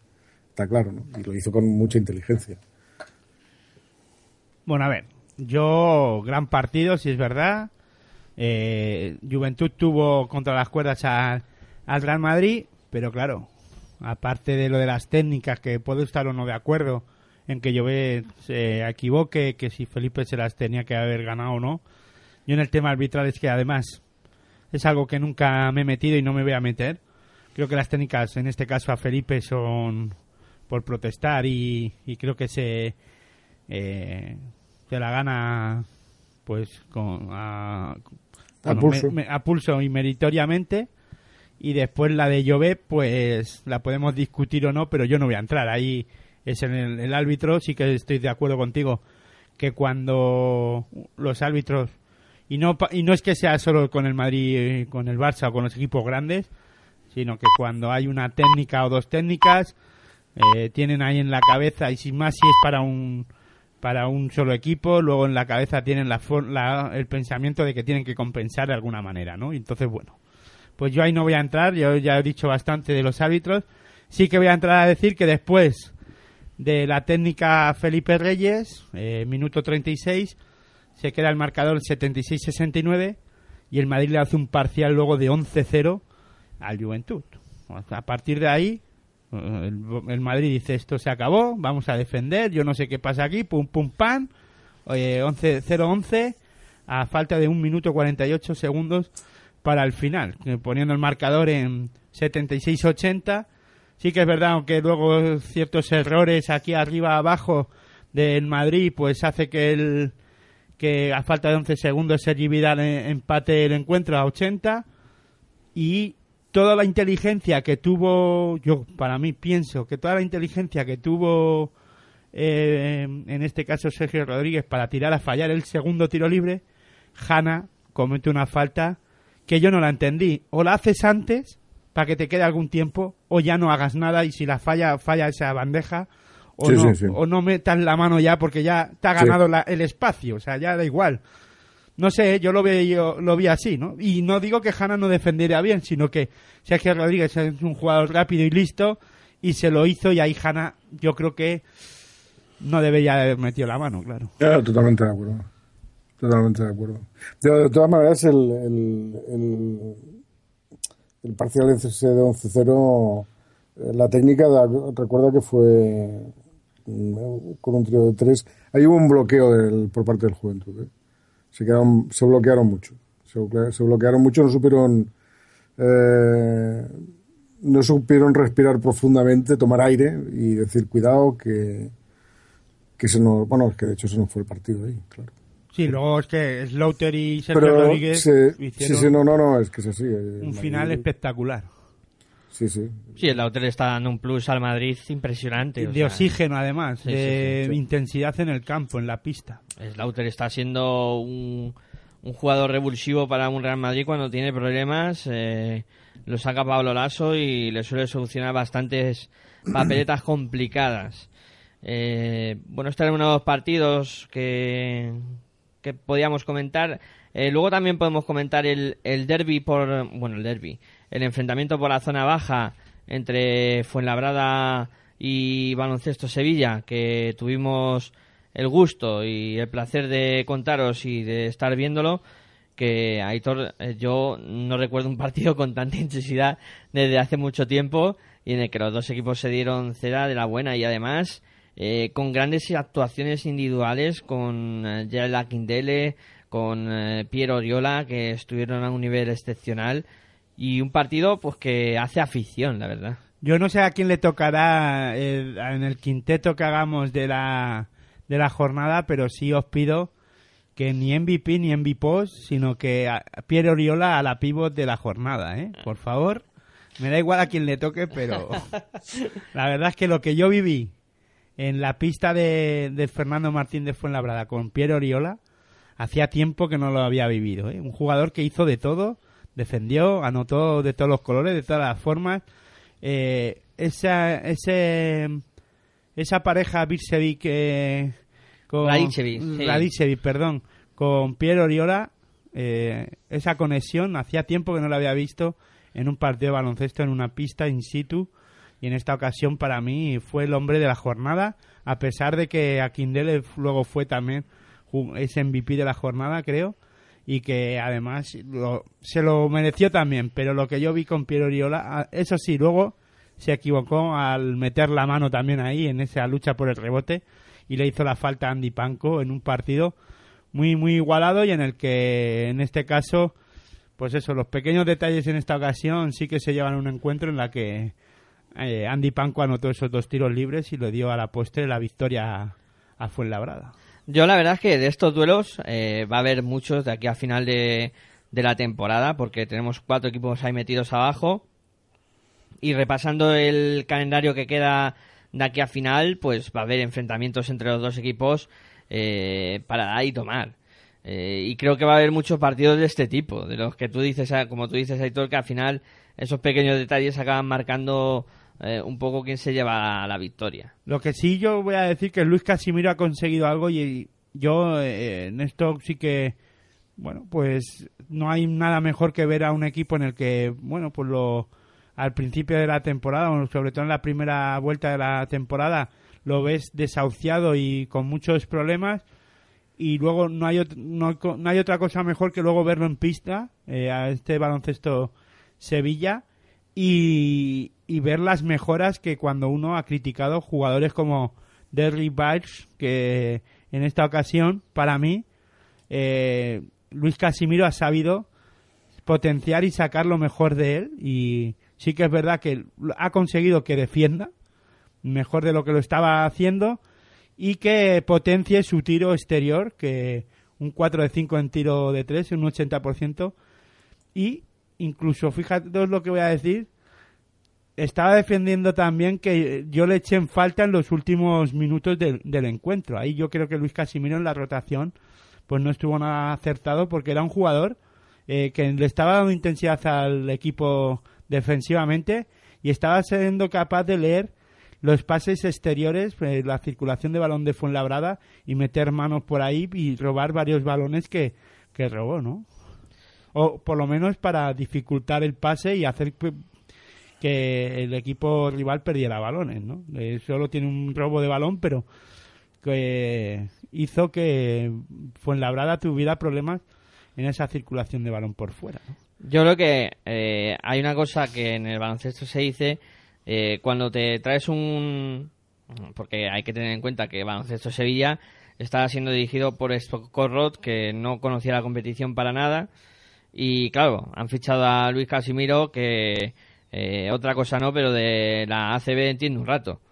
Y creo que a- el cambio de actitud es enorme. En lo que tú dices, Aitor, estoy de acuerdo contigo. Eh, Bayars, eh, Radicevic han cambiado mucho su rol en el equipo. Eh, luego parece que se lo creen, ¿no? Ahora, eh, sobre todo es eso, que el equipo cree en sí mismo y es capaz de salvar situaciones difíciles pues como, como tiene ahora, con esas seis victorias metido ahí en la zona baja. Y creo que es capaz de, de salir de ahí. Yo ahora, por ejemplo, a Baloncesto Sevilla, de los que hay ahí atrás, es al que mejor le veo. En cuanto a juego y en cuanto a todo. Luego la, la clasificación te acabará poniendo en, en un sitio diferente o, o no, pero para mí es el que mejor juego está realizando hasta ahora. Hombre, baloncesto Sevilla le merma el- la mala primera vuelta, ¿no? Y ahí veremos a ver si van a ser capaces de llegar, claro. Eh, baloncesto Sevilla tiene que perder partidos. No podemos pedirle, no le vamos a, o no le van a pedir en Sevilla a, Luis Casimiro que gane todo, ¿no? Porque eso sería injusto y además bastante que ha lavado la cara al, al equipo sevillano y que juegan, por lo menos ya están compitiendo, ¿no? Y ya incluso ganan partidos, pero son capaces de competir y en una pista tan difícil con la, de la de Montaquí Fuenlabrada y en un partido tan intenso y de tanta eh, emergencia y urgencia, ¿no? Y a mí lo que sí que es verdad que eh, baloncesto Fuenlabrada, eh, a pesar de todo, lo pasa mal. O sea, yo creo que lo va a pasar mal y no me gusta, no me ha gustado nada los dos partidos que he visto de Josh Mayo, el nuevo director de juego del, del Montaquín Fuenlabrada. Yo me la jugaría en- de inicio y le daría muchos más minutos, sobre todo al inicio del partido, a, Da- a Dani Pérez y a Alberto Díaz. Yo creo que los dos deberían de, de ser los relevos y el, los bases directores de, de juego. Josh Mayo, bueno, pues no sé, yo la, le he visto dos partidos y no me ha gustado nada. Eh, sí que es verdad que es el en el partido, sobre todo contra Baloncesto Sevilla, el que intentaba darle más eh, consistencia al juego y más, eh, un juego más pausado a Baloncesto Fuenlabrada, pero bueno, no sé, a mí no me acabo de, de convencer la dirección de juego del jugador americano, pero bueno, veremos a ver, ¿no? Se tendrá que adaptar y, ah, bueno, consiguieron la victoria por lo menos en casa y sigue di- dependiendo mucho de Andy Panko y lo que pueda hacer a Kindele. En eso está, fue la y verdad. Steam Bars, pues sumando. Sí, mm, va sumando poco a poco. Un jugador que al principio parecía que no iba a aportar gran cosa, pero parece que se está metiendo en dinámica y que eh, puede ir funcionando. Y lo que sí me sorprendió en un partido tan importante como este, que los dos pivots o los dos hombres altos de, de baloncesto Sevilla, como Posingis y Hernán Gómez, pues no estuvieran muy acertados, ¿no? Eh, me gustó, claro, Pierre Oriola haciendo 21 puntitos y luego el trabajo interior en defensa de Balvin. A mí me gustó mucho. Sí. Aunque se cargó mucho de faltas y también lo he notado baloncesto Sevilla. Tan, tanto que se cargó que fue eliminado. Claro. Andrés Balvin. Y luego, viendo los resultados, la atención me... Juan Enrique, no sé si querrás opinar de este baloncesto Sevilla. No, no, no. Os, os he dejado a vosotros, os he dejado a vosotros que estuvisteis allí. o sea, vosotros, que no voy a ser yo el que va a juzgar. Hombre, la verdad es que baloncesto Sevilla, además, y esto es un dato que con Kirk Penney al nivel que está, eh, claro, teniendo un cañonero como este, pocos partidos como el que perdió en Fuenlabrada va a perder, ¿no? Yo creo que sí que es verdad que, que baloncesto Sevilla no supo leer los últimos minutos de- del encuentro, ¿no? Sobre todo la última jugada no estuvieron nada nada acertados y la verdad es que yo me enfadé mucho porque en un par no nos merecíamos que acabara ese partido sin un lanzamiento a canasta independientemente de que entrara, ¿no? Pero es que perder ese balón ahí, eh, Radicevic no estuvo nada acertado. Sí que es verdad que Montaquí fue en la hora le cerró muy bien el paso eh, y le defendieron muy bien, pero no estuvo no, no estuvo nada nada acertado. Bueno, mm, 106-109. Valencia Vázquez, Cádiz Zaragoza. Mm, yo no vi el partido en directo. Lo primero que dije, bueno, han debido de jugar alguna prórroga o algo porque me parece una pasada de puntos. Pero no, no, fue en 40 minutos, 106 puntos para Valencia Vázquez, 109 para Cádiz Zaragoza. Una cosa espectacular, Juan Enrique. ¿Recuerdas algo así? Hombre, no. Además es que has dicho una cosa que también he hecho yo. Digo, eh, voy a mirar las estadísticas a ver qué ha pasado aquí, porque me esperaba no una, dos prórrogas, y me encuentro que es en tiempo normal, o sea, 20 minutos. Sobre todo ese último cuarto de 30-37, que les dio un ataque de locura a todos, o, porque sí, es, es brutal. Es brutal. No, no, no, es espectacular. O sea, y el nivel de acierto en lanzamiento perimetral eh, y el partido que se marca Pablo Aguilar también es an- antológico. Aunque no le vamos a poder dar el, el, a la pivot del quinteto porque No, dárselo, a mí me da igual, no, una petición no, no. expresa. eh, Yo, si me toca a mí, yo sé a quién se lo va a dar. Pero vamos, que si hay que dárselo a Pablo Aguilar, con mucho gusto, de cedérselo. ¿Por qué no? Y más en un partido como antológico como este, ¿no? Sí, la verdad es que eh, se ha reivindicado Pablo Aguilar en este encuentro. Le falta pillar regularidad a lo largo de la temporada y veremos a ver. Pero vamos, eh, además los dos equipos se juegan bastante, sobre todo Kai, porque incluso durante la semana habían hecho declaraciones de que ellos van a estar en los playoffs y están muy convencidos. O sea, un, un equipo que se lo está creyendo eh, de tal manera que es capaz de llegar a Valencia y, y mojarle la oreja a, a Valencia Basket en casa metiéndole 109 puntos. O sea, me parece una cosa para enmarcar este, este partido. Sí, ahora diciendo esto de Valencia Basket, decir que está jugando la Eurocup y que pues está palizando, ¿no? Al, al Bayern Múnich faltan 2 minutos 50 segundos para que acabe el partido y va ganando 53-89 Valencia Basket. Pues casi nada, que se van los 100 puntos hoy también en Eurocup. No creo que llegue, ¿eh? Faltan dos minutos y medio para que acabe, no creo que llegue. Se me ocurre un chiste fácil, pero no lo voy a hacer. El Bayern de Múnich. No, no, bueno, dejémoslo. Hazlo, sí, total. No, no, digo, es normal que le gane al Bayern de Múnich porque Guardiola, Guardiola no sabe nada de baloncesto. Es un chiste. Bueno, a ver, chiste es tonto. bueno, es bueno, es bueno, sí. A ver, eh, primero este, de este partido, claro, lo primero mirando las estadísticas que son muy frías y tal, pero dicen muchas cosas. O sea, eh, Valencia un 72% en tiros de dos, eh, mm, Zaragoza un 69%, en tiros de tres 48% Valencia, 56% Zaragoza. En tiros libres 82-95. Es que claro, es que. Y después 19, re- 23 rebotes Valencia, 19 CAI. O sea, el nivel de acierto es tan brutal, tan brutal, que claro, hay muy pocos rebotes.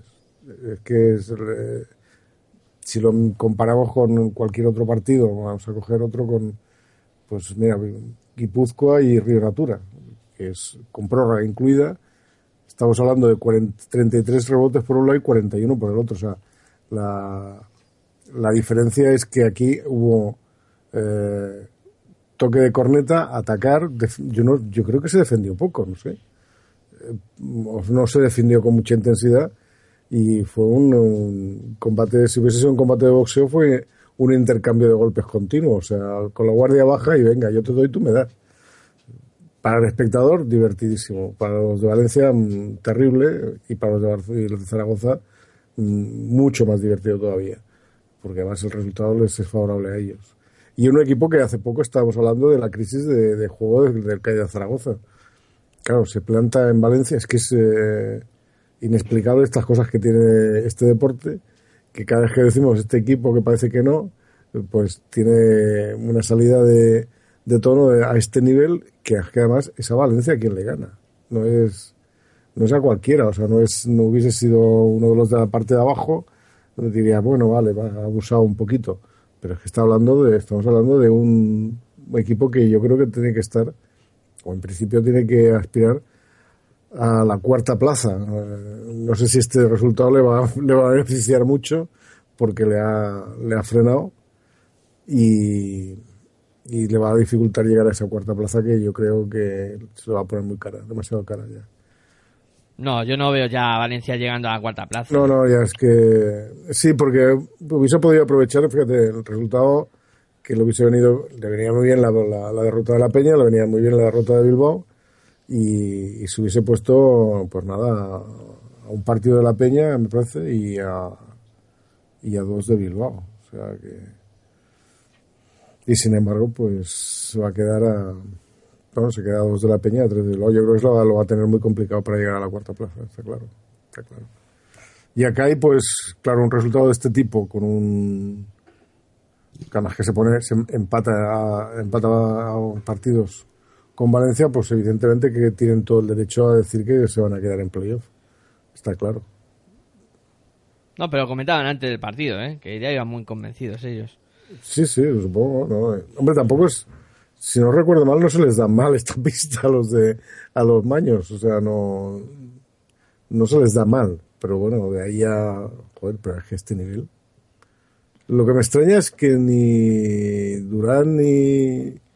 Ni Joaquín Ruiz hayan intentado cambiar la dinámica, decir, subamos la intensidad defensiva o que realmente estaban desatados.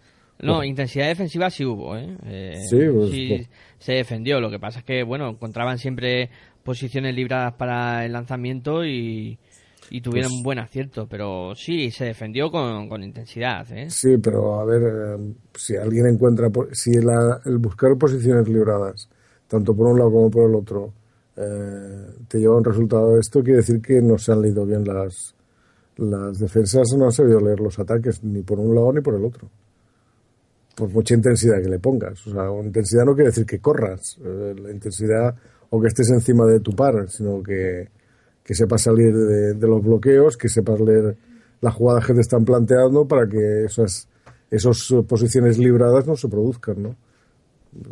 No sé.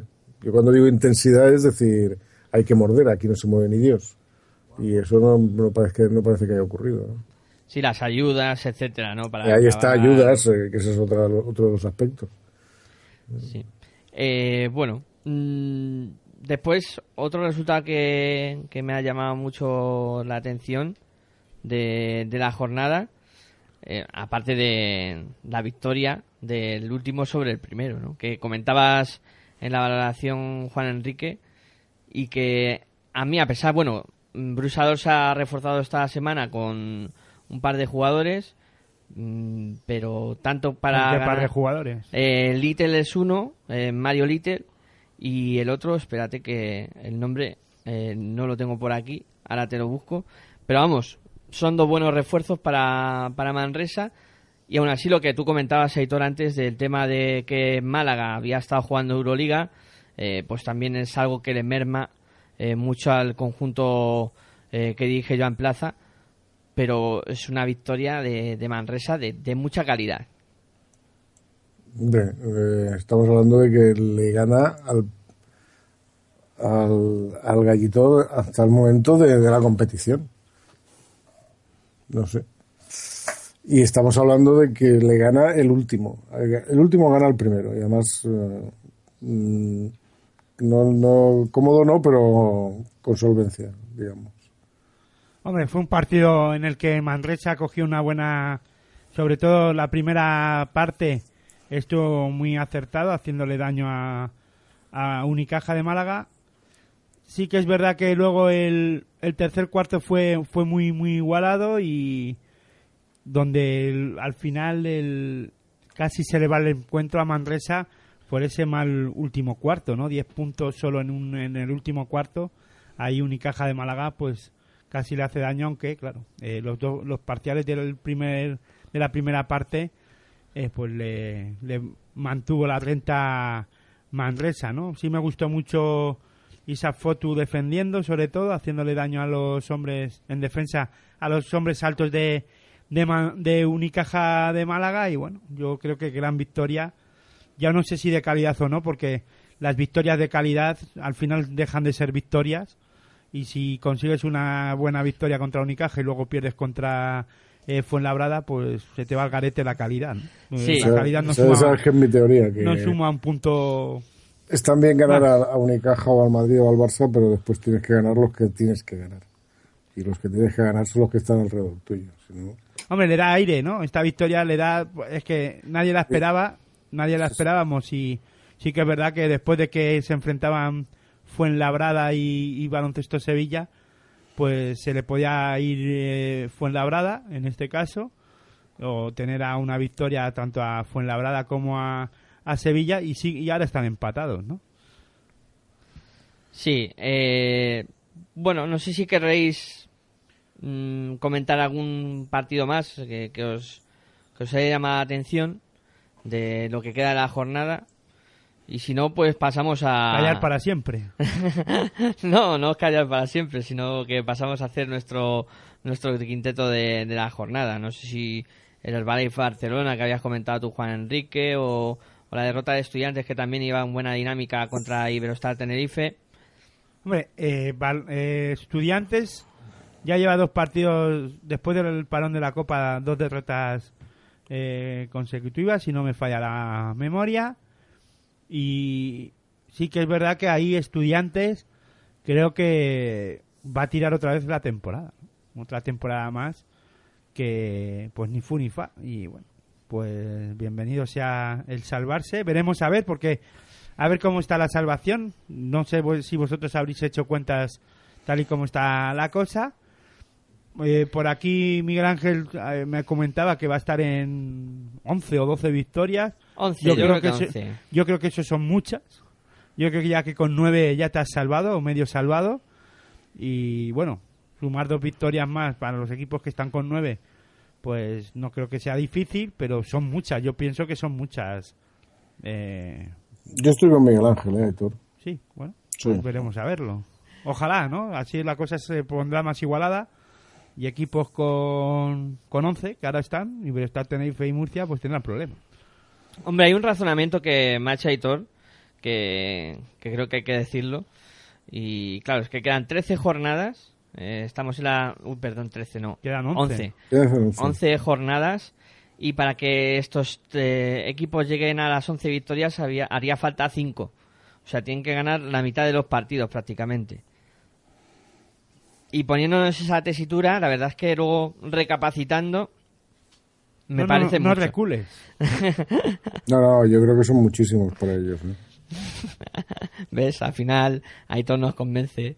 No, no, no. Yo, ah, la- la Sutilmente. salva- No, no, para mí la salvación está en 11, pero yo no creo que los cuatro de abajo. No creo que, que ganen cinco partidos los cuatro. Además, supongo que tienen que haber más enfrentamientos entre ellos. Van a tener que recibir a los que están jugando ese playoff. O sea, aquí está la, la cosa muy complicada. ¿eh? Para- A ver, yo os digo, el Río Natura Mumbus, por ejemplo, que está con 9-14, eh, se tiene que enfrentar con Fuenlabrada y con Baloncesto Sevilla, con Estudiantes y con Andorra.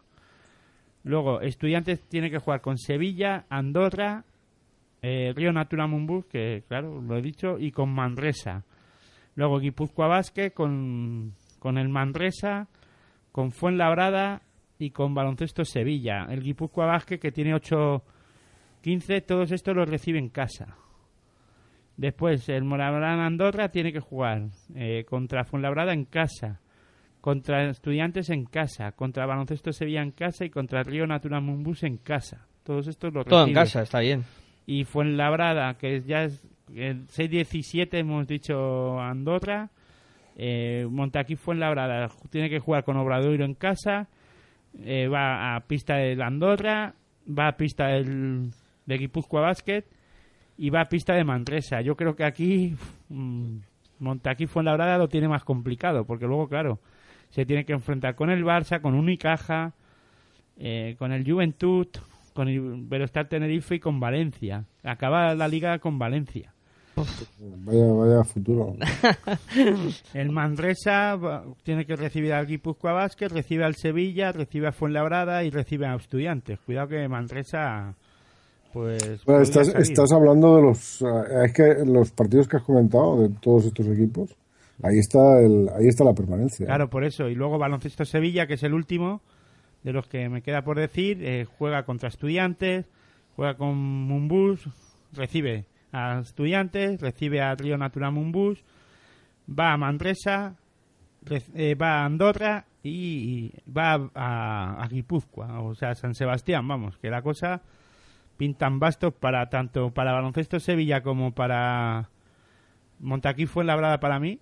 Creo que son los que peor calendario tienen en, de, con los duelos directos, ¿no? En duelos Sí, porque directos. son, son visitas la mayoría. O sea, si fueran en casa, todavía tendría la, la ventaja de jugar en. Bueno, la ventaja. Aunque por juego sí te diría que Sevilla lo tiene casi hecho. Sí, yo ahí coincido plenamente con Aitor. Pero está el último. ¿eh? que es curioso lo de, lo de Sevilla y Montaquit, que cualquiera de los dos, bueno, de hecho, el, cualquiera de los dos que hubiese perdido se colocaba el último. Tal como ha ido la jornada. Sí, sí, tal como Sí. ha ido, sí. Bueno, pues si os parece, nos montamos nuestro quinteto de la jornada, a ver qué tal nos queda. Venga. El ala pivot no lo menciones porque ya está elegido. El Arapivos sí lo mencionamos. Lo que pasa es que vamos a hacerlo para que Aitor lo tenga que elegir y ya está. Eh, empieza empieza Juan Enrique eh, eligiendo un base y yo he puesto Jared Jordan, Raucinho Neto o Albert Oliver. Oliver. Uribe. Vale.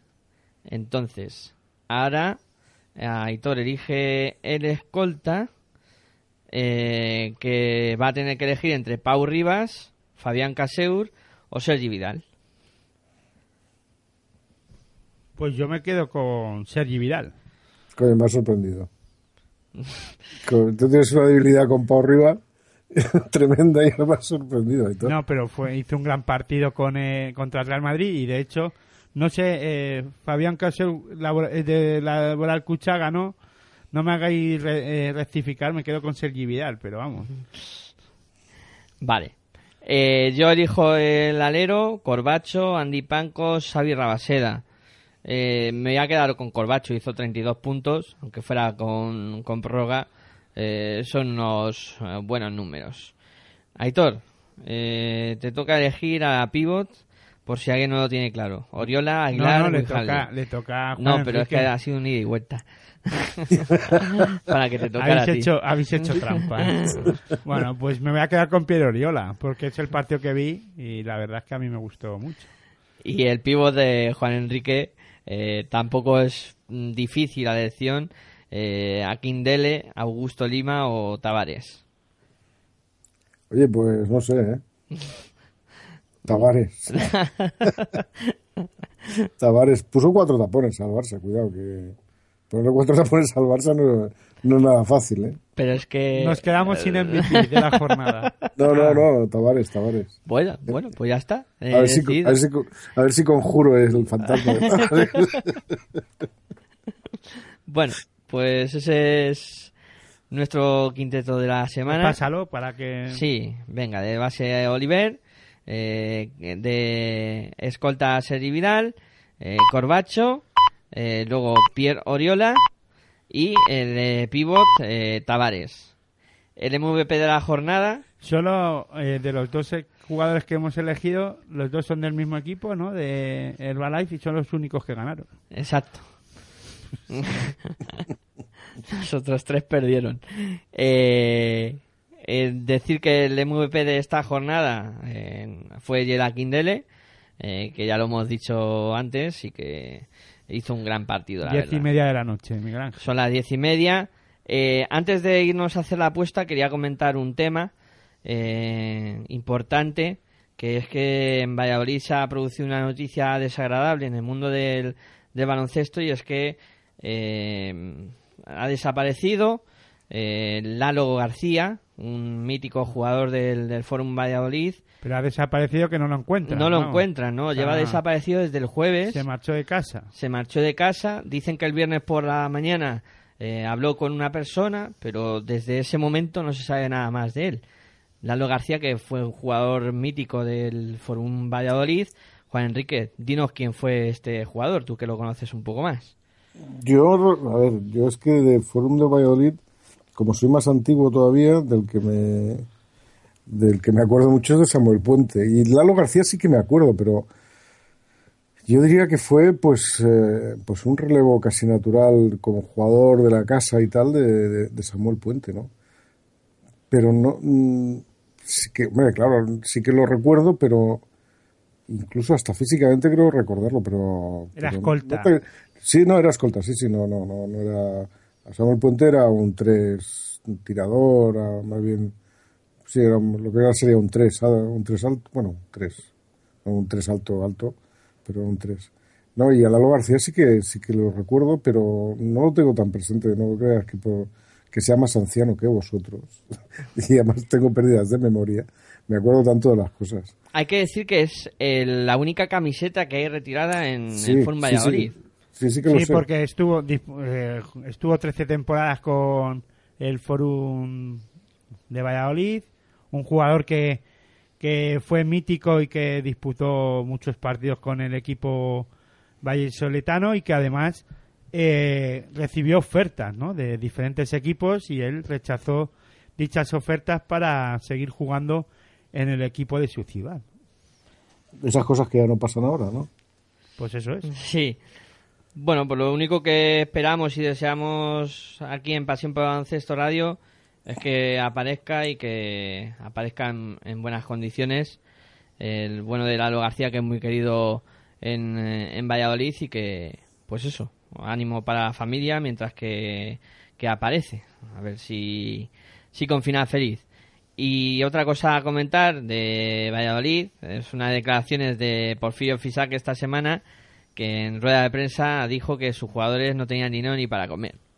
O sea que eh, esto viene a colación de un comentario que también decía Hitor antes, tema económico de los de los equipos y cómo están los equipos, pues en Valladolid eh, las cosas están tan mal que Porfirio Fisac decía que sus jugadores no tenían dinero ni para comer. No sé cuánto de verdad será esto, pero vamos, si lo dice Porfirio será por algo. Hombre, lo dice porque les deben dinero. Y yo, un entrenador como Porfirio Fisal, sabiendo cómo están las cosas por Valladolid, mm, que le sorprenda estas cosas, a mí no me sorprende. Ya, eh, yo creo que aparte de lo- el comentario, yo creo que es más para dar notoriedad al asunto. O sea, no creo que sea tan grave la, la cosa y si lo es, pues que le pongan remedio cuanto antes. Eh, no creo que les falte para comer, sí que creo que tendrán problemas económicos para pagar la mensualidad del alquiler de los pisos. Bueno, pues eh, imagino que por ahí andará la historia, imagino, ¿eh? No conozco la situación, pero bueno, en un baloncesto Valladolid, pues que este fin de semana ha, ganado. Eh, siguen compitiendo y han ganado su, su encuentro y están, creo que se han puesto cuartos de la, de la clasificación y de la liga, ¿no? Pues en la liga eh, Adeco Oro eh, van cuartos, ya están jugando mejor. Todos conocemos, o casi todos conocemos a Porfirio Fisac, cómo son sus, sus ruedas de, de prensa e intenta ser un entrenador que se dé notoriedad a lo, a lo que a lo que dice y más que yo creo que eso viene a, a- a denunciar la situación por la que se encuentra baloncesto de Valladolid, pero que ya se encontraba hace muchas temporadas y Porfirio Fisac seguro que ya lo conocía y que le podía pasar estas cosas, ¿no? Bueno, pues dejamos ahí esos apuntes, bien explicado por Aitor, y venga, vamos a hacer nuestra apuesta de la semana, que ya nos toca. En la última apuesta, hace dos semanas, repasar eh, solo que acertamos cuatro de los nueve. Eh, yo escuchándola eh, me ha venido a la mente eh, el enfado de Juan Enrique que se produce porque le falló el estudiantes que decía que iba a ser un 1 y salió una X. Y me he reído un rato porque dice, como fallé el Estudiantes, pues mira, Juan Enrique, te falló el Estudiantes, ¿qué le vamos a hacer? Venga, vamos con la de esta semana, a ver si tenemos más suerte. El primer partido para Juan Enrique, Río Natura Monbús contra UCAM Murcia. Uf, madre mía.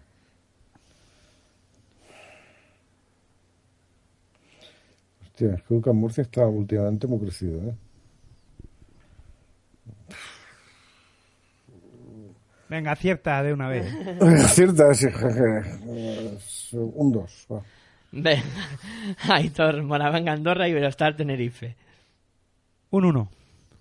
Eh, me toca Brusa Dormanresa, Guipúzcoa Basket. Un 1. Eh, Juan Enrique, Bilbao Basket, Herbalay Gran Canaria. Hostia, Dios. Por Dios. Una X. Aquí no, es que no sé qué decir. Pues lo miro y no sé si Es una X para el Bilbao, es una X para el Herbalife. A mamporrazo ganar a Bilbao. Sí, eso sí, porque ya está más entrenado. Ahí todo el Movistar de Estudiantes Cádiz Zaragoza. Un 2. Hola. Eh, me toca un Barcelona Montaquí Fuenlabrada. Un 1. Eh, Juan Enrique, Real Madrid, Baloncesto Sevilla.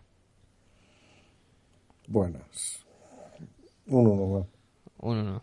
Eh, Aitor, partidazo, Unicaja, Valencia Basket. X. Y yo cierro con un labor de escucha, eh, FIA Juventud. Bueno, vaya papeleta. Mm, yo creo que va a ser un 1, ¿eh? Creo que va a ser un 1. Venga, digo un 1. Y así me quedo con ese resultado. Además, Juan Enrique nos ha quejado, o sea que... No, porque No, no, creo que no, te ha no, dejado de hablar. Bueno, pues ese es nuestro pronóstico para la próxima jornada. Os recordamos que si no queréis gastar dinero, no hagáis nuestra apuesta porque eh, no solemos acertar. Y bueno, chicos, eh, va a ir siendo hora de ir cerrando el programa de hoy. Eh, Juan Enrique, como siempre, eh, un placer hablar de baloncesto contigo. Y nada, la próxima semana seguiremos hablando de baloncesto aquí en Territorio ACB. Pues muchas gracias y nada, pues hasta la semana que viene, que veremos cómo, cómo ha ido esta jornada, que también la, la estoy mirando y difícil, ¿eh? Difícil. Jornada que promete, la verdad. Sí, sí, no, por lo menos, a ver, más que difícil, divertida. Bueno, pues eh, Aitor, lo mismo. Un placer hablar contigo de baloncesto. Y nada, este fin de semana tendremos partidos en, en directo y la semana que viene hablaremos más de esta liga en ACB. Bueno, pues el placer es mío y nada. Buen baloncesto para todos. Bueno, y para mí también ha sido un placer estar a este lado del micrófono eh, con esta más de hora y media de baloncesto aquí en territorio ACB. Y recordaros que podéis enviarnos un email a nuestro correo eh, pasionporbaloncesto@gmail.com. Eh, también podéis buscarnos en Twitter con esa arroba baloncesto radio la V y la R con mayúscula. Eh, buscarnos en Facebook con Pasión por Baloncesto Radio. Y también podéis buscar todo nuestro contenido que está en formato podcast en iVoox. Nos metéis en iVoox y ponéis Pasión por Baloncesto y ahí aparece todo nuestro contenido. También os eh, decimos que nos podéis escuchar en nuestra página web www.pasionporbaloncestoradio.com y a través de nuestra aplicación que la podéis descargar en Play Store. Ahí esa aplicación chula que tenemos y que se escucha de maravilla. Bueno, pues eh, nada, eh, desear que tengáis un buen final de día. Me despido como siempre. Muy buenas y hasta luego. que siempre alerta, marcamos la diferencia sin haceros reverencia. Vivimos, caminamos sin aliados, amamos como soñamos, soñamos siempre armados.